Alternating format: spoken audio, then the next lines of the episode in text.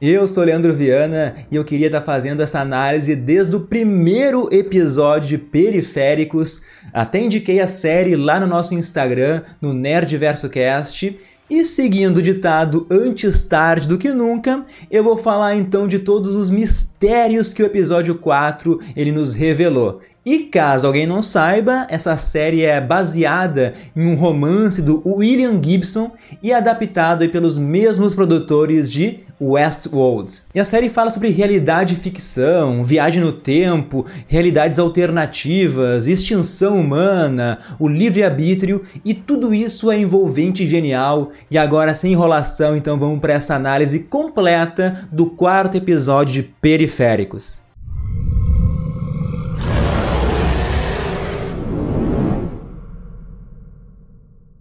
E o quarto episódio começa com um flashback ambientado em Londres de 2075, com os jovens Wilf e Alita sobrevivendo em um cenário pós-apocalíptico, e eles comentam ali que as crianças andavam desaparecendo e logo em seguida a gente descobre o porquê, né? Tem algum tipo ali de autoridade de saúde que se utiliza de hologramas para enganar as crianças, para elas pensarem que tá tudo bem, né? Não dá para saber se a gente pode considerar essas autoridades ainda como sendo vilões, né, ou algo do bem, mas com isso, eles pegam o Wilf e a Alita e a partir daí dá a entender que eles foram pegos e depois colocados para adoção, que nem a gente viu lá no episódio passado. E pro final do episódio, 25 anos depois daquele flashback do início, então em 2100, a Flyne tem a explicação do que vai acontecer no seu futuro, um evento chamado de Sorte Grande. E como o próprio Wilf diz, esse nome só pode ser uma piada, porque esse evento aí trouxe a extinção da humanidade.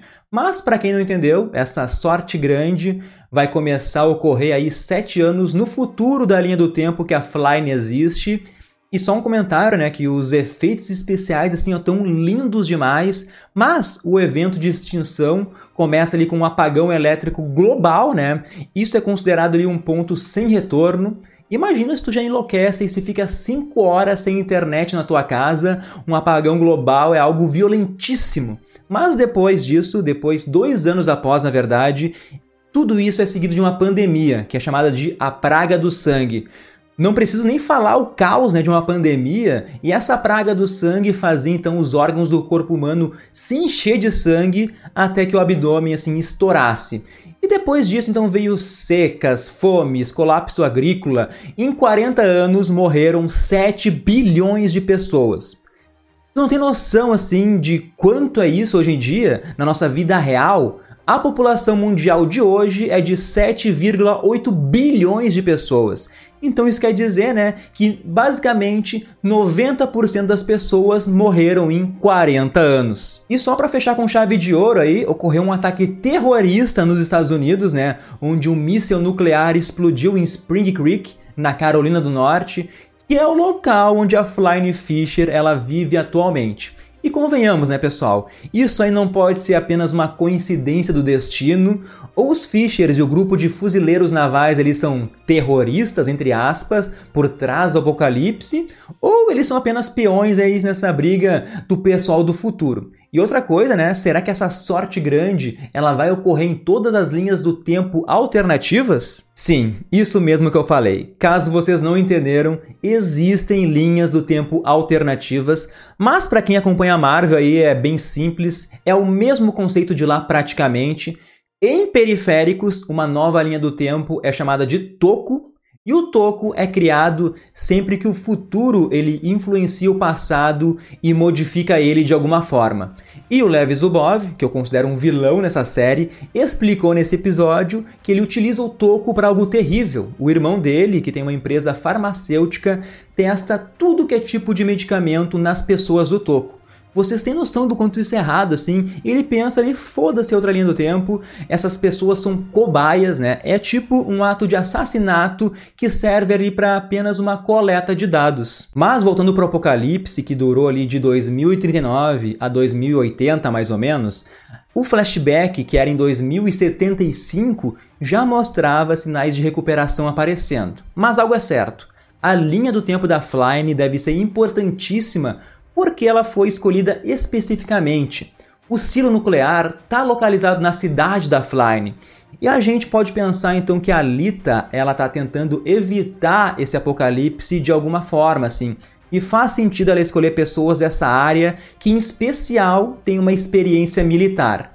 A sorte grande só vai acontecer em 2039, o que dá aí sete anos para Flyne e para os amigos tentar alterar o futuro. Ou até adiantar isso também, né? Mas pelo menos eles agora têm conhecimento e tecnologia lá de 2100. Esse grupo então pode dar um jeito de tentar diminuir a poluição do mundo, os problemas de doença, tentar impedir esse vírus mortal do sangue. Mas pessoal, se vocês chegaram até aqui, não custa nada, dá um like verso no vídeo, te inscreve no canal, ativa o sininho, tudo isso para ajudar o Nerdverse. Outra coisa importante de se falar é sobre as consequências né, das idas e vindas entre presente e futuro da Flyne. Isso parece que está danificando de alguma forma a mente dela. Ela está ali meio que perdendo o controle do corpo. Dá para ver aquela hora que ela aperta ali a pasta de dente com toda a sua raiva. Na alucinação também que ela vê aquele olho vermelho. E dá para pensar, né, até onde isso é uma alucinação. Porque depois a Flyne também tem um ataque ali de raiva por causa da paixonite dela pelo Tommy.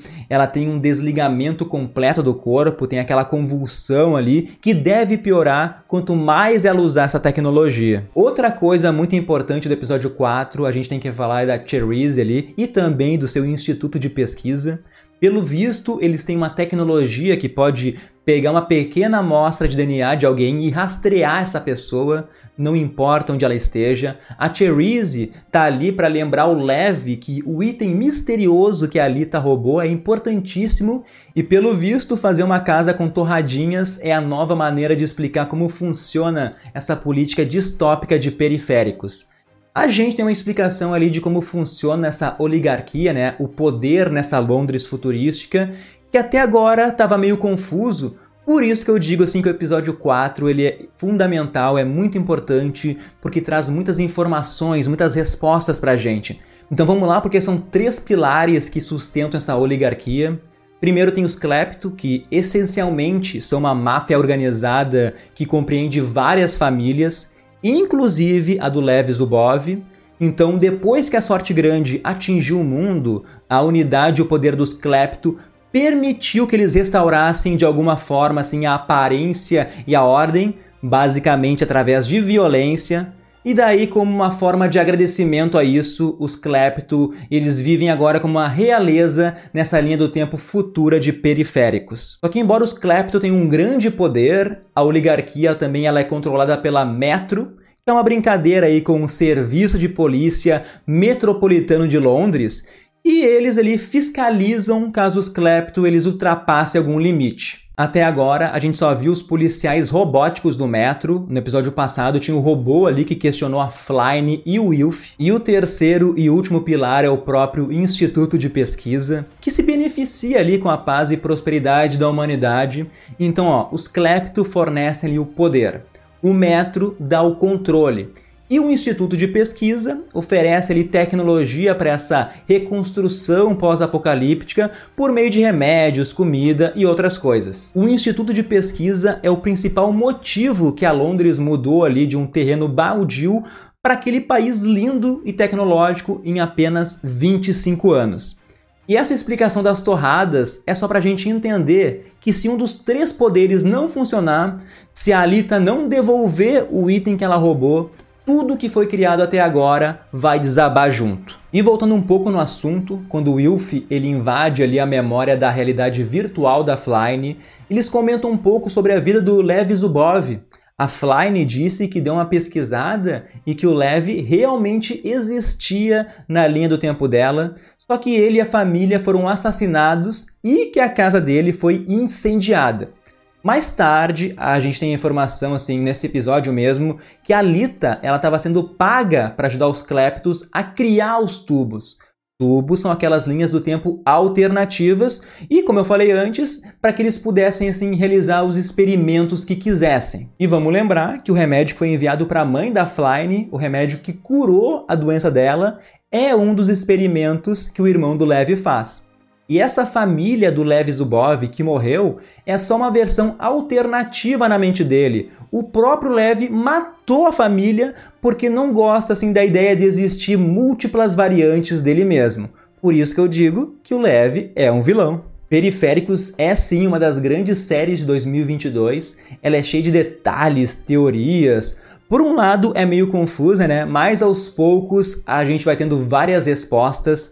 Na conversa da Therese com o Lev, mostra ali o quanto o Instituto e os Cleptos são fãs da experimentação.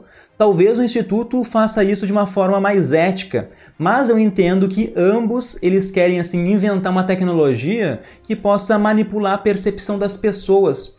E o melhor lugar para a gente testar isso são em linhas do tempo alternativas, nos tubos justamente porque para eles isso não existe, né? As consequências eles não vão sentir.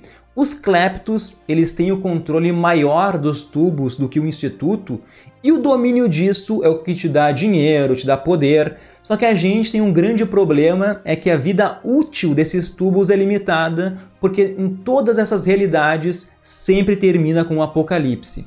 A grande pergunta que fica é se esse evento é algo imutável, se é um fenômeno natural, se alguém está induzindo isso. São todas ótimas perguntas que a gente tem que se fazer e eu tenho certeza que vão responder elas até o final dessa primeira temporada. É só uma questão de tempo aí para que a Flyne perceba tudo isso e ela mesma tenha uma revolta contra o Lev.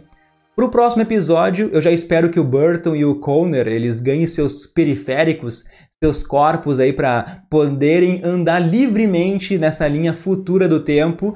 E daí eu quero ver a Flyne ela botando em prática ali o plano de assumir o controle dessa linha do tempo de Londres através das táticas que ela usava lá nas simulações, né? Que é justamente quebrar ali todas as regras para saber qual é a limitação. Bom, Agora eu quero saber de vocês, né, se essas explicações ajudaram a entender melhor a série, Podem comentar aí se vocês concordam com o que eu falei, se vocês têm outras teorias, mandem as de vocês, né? Eu vou ficando por aqui. Semana que vem eu volto aí para comentar, para analisar o episódio 5 e a gente se encontra então no próximo vídeo. Até mais.